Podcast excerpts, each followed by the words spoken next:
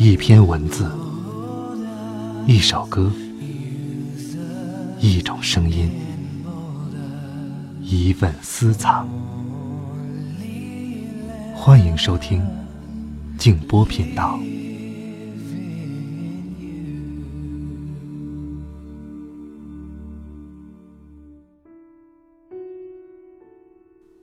我曾是一只做牛做马的闲云野鹤。如雨相见，我在各种悲喜交集处。光阴改变着一切，也改变着人的性情。不幸，我是例外。能做的事，就只是长途跋涉的归真返璞。晚上好，朋友们，欢迎来到静波频道。刚才这段话。出自木心先生的《琼美卡随想录》。昨天我在朋友圈当中呢，看到了郁达夫先生描写秋天的一篇文章，非常的应景，读起来也很优美。今天打算和大家一起来分享。如果你想看到本片的图文消息，欢迎通过微信公众号搜索添加“静波频道”，一起来听。故都的秋，一眼就是万年。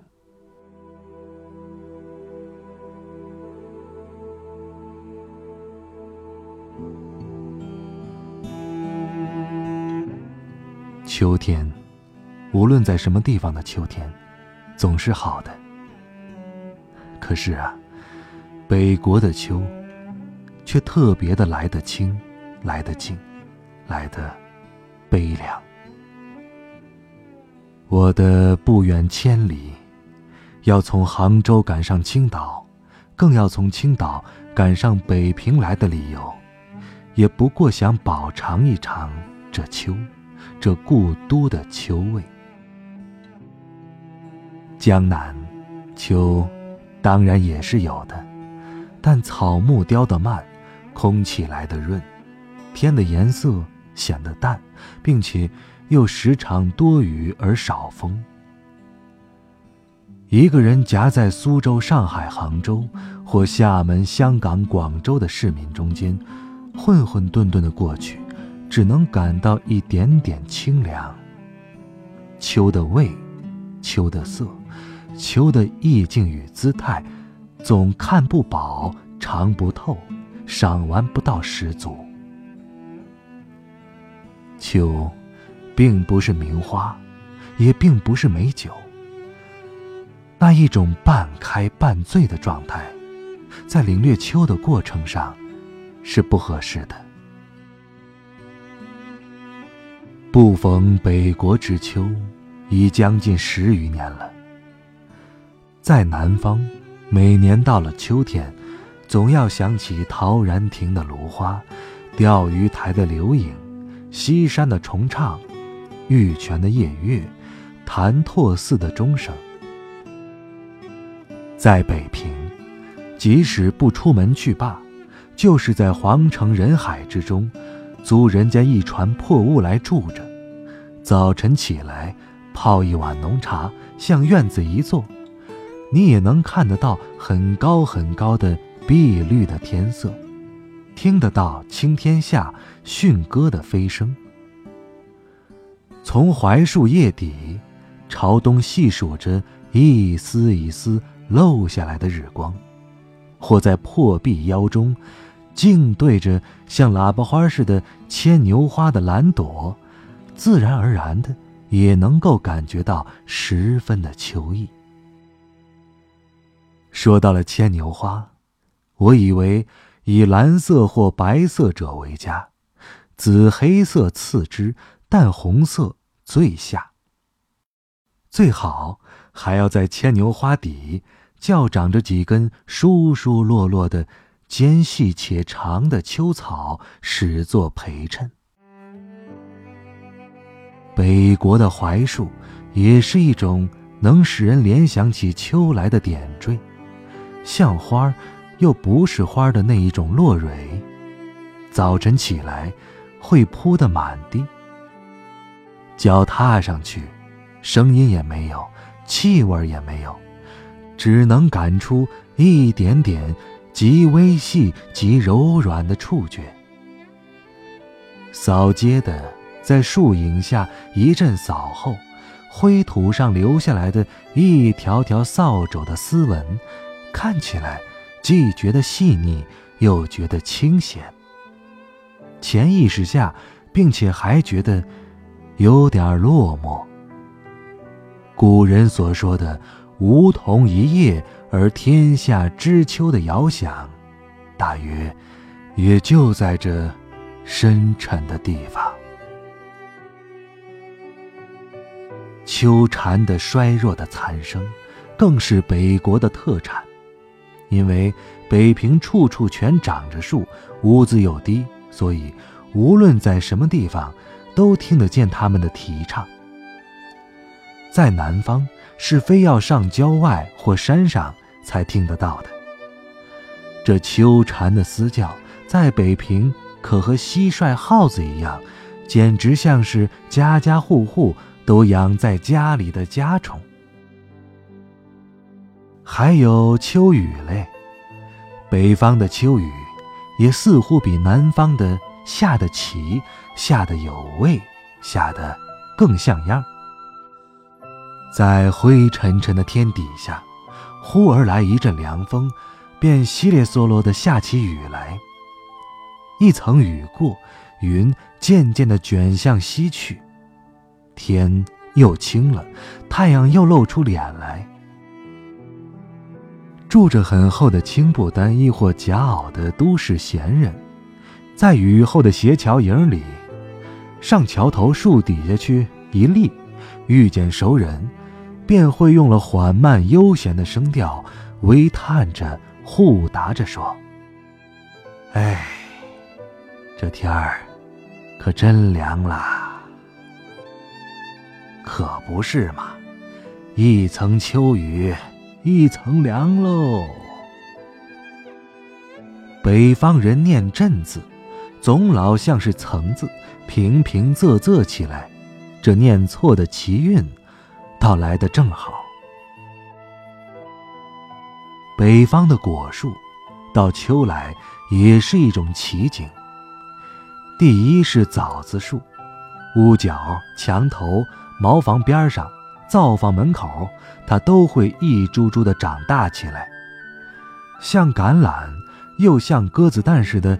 这枣子壳，在小椭圆形的细叶中间显出淡绿微黄的颜色的时候，正是秋的全盛时期。等枣树叶落，枣子红完，西北风就要来了，北方。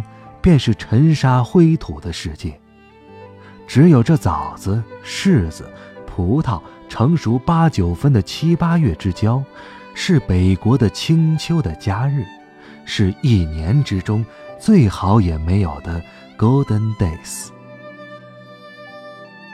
有些批评家说，中国的文人学士，尤其是诗人，都带着很浓厚的颓废色彩，所以。中国的诗文里，颂赞秋的文字特别多。但外国的诗人，又何尝不然呢？我虽则外国诗文念的不多，也不想开出账来做一篇秋的诗歌散文抄。但你若去一番英德法意等诗人的集子，或各国的诗文的 anthology 来。总能够看到许多关于秋的歌颂与悲啼。各著名的大诗人的长篇田园诗或四季诗里，也总以关于秋的部分写得最出色而最有味，足见有感觉的动物，有情趣的人类，对于秋，总是一样的。能够特别引起深沉、悠远、严厉、萧索的感触来的，不单是诗人，就是被关闭在牢狱里的囚犯，到了秋天，我想，也一定会感到一种不能自已的深情。秋之于人，何尝有国别？更何尝有人种阶级的区别呢？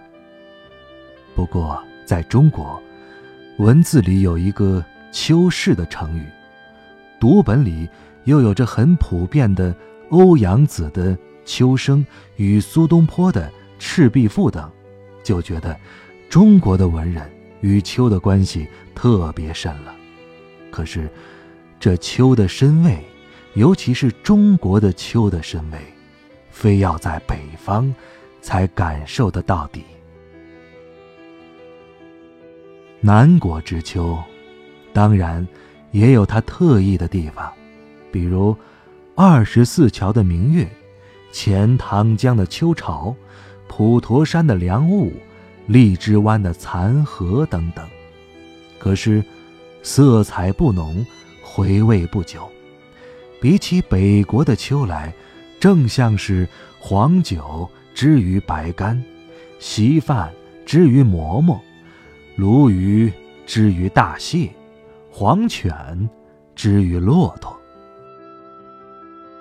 秋天，这北国的秋天，若留得住的话，我愿把寿命的三分之二折去，换得一个三分之一的零头。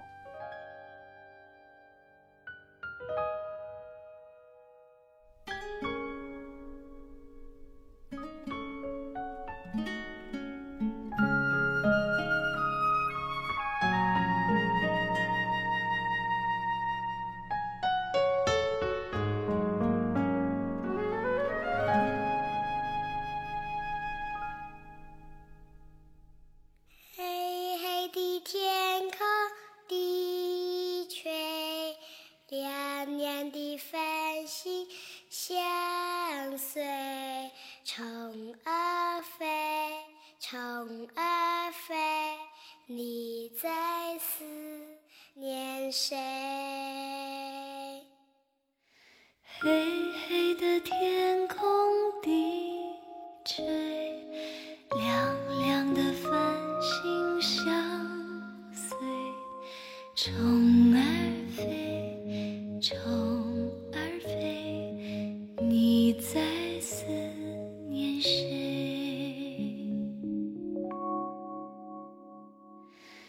天上的星星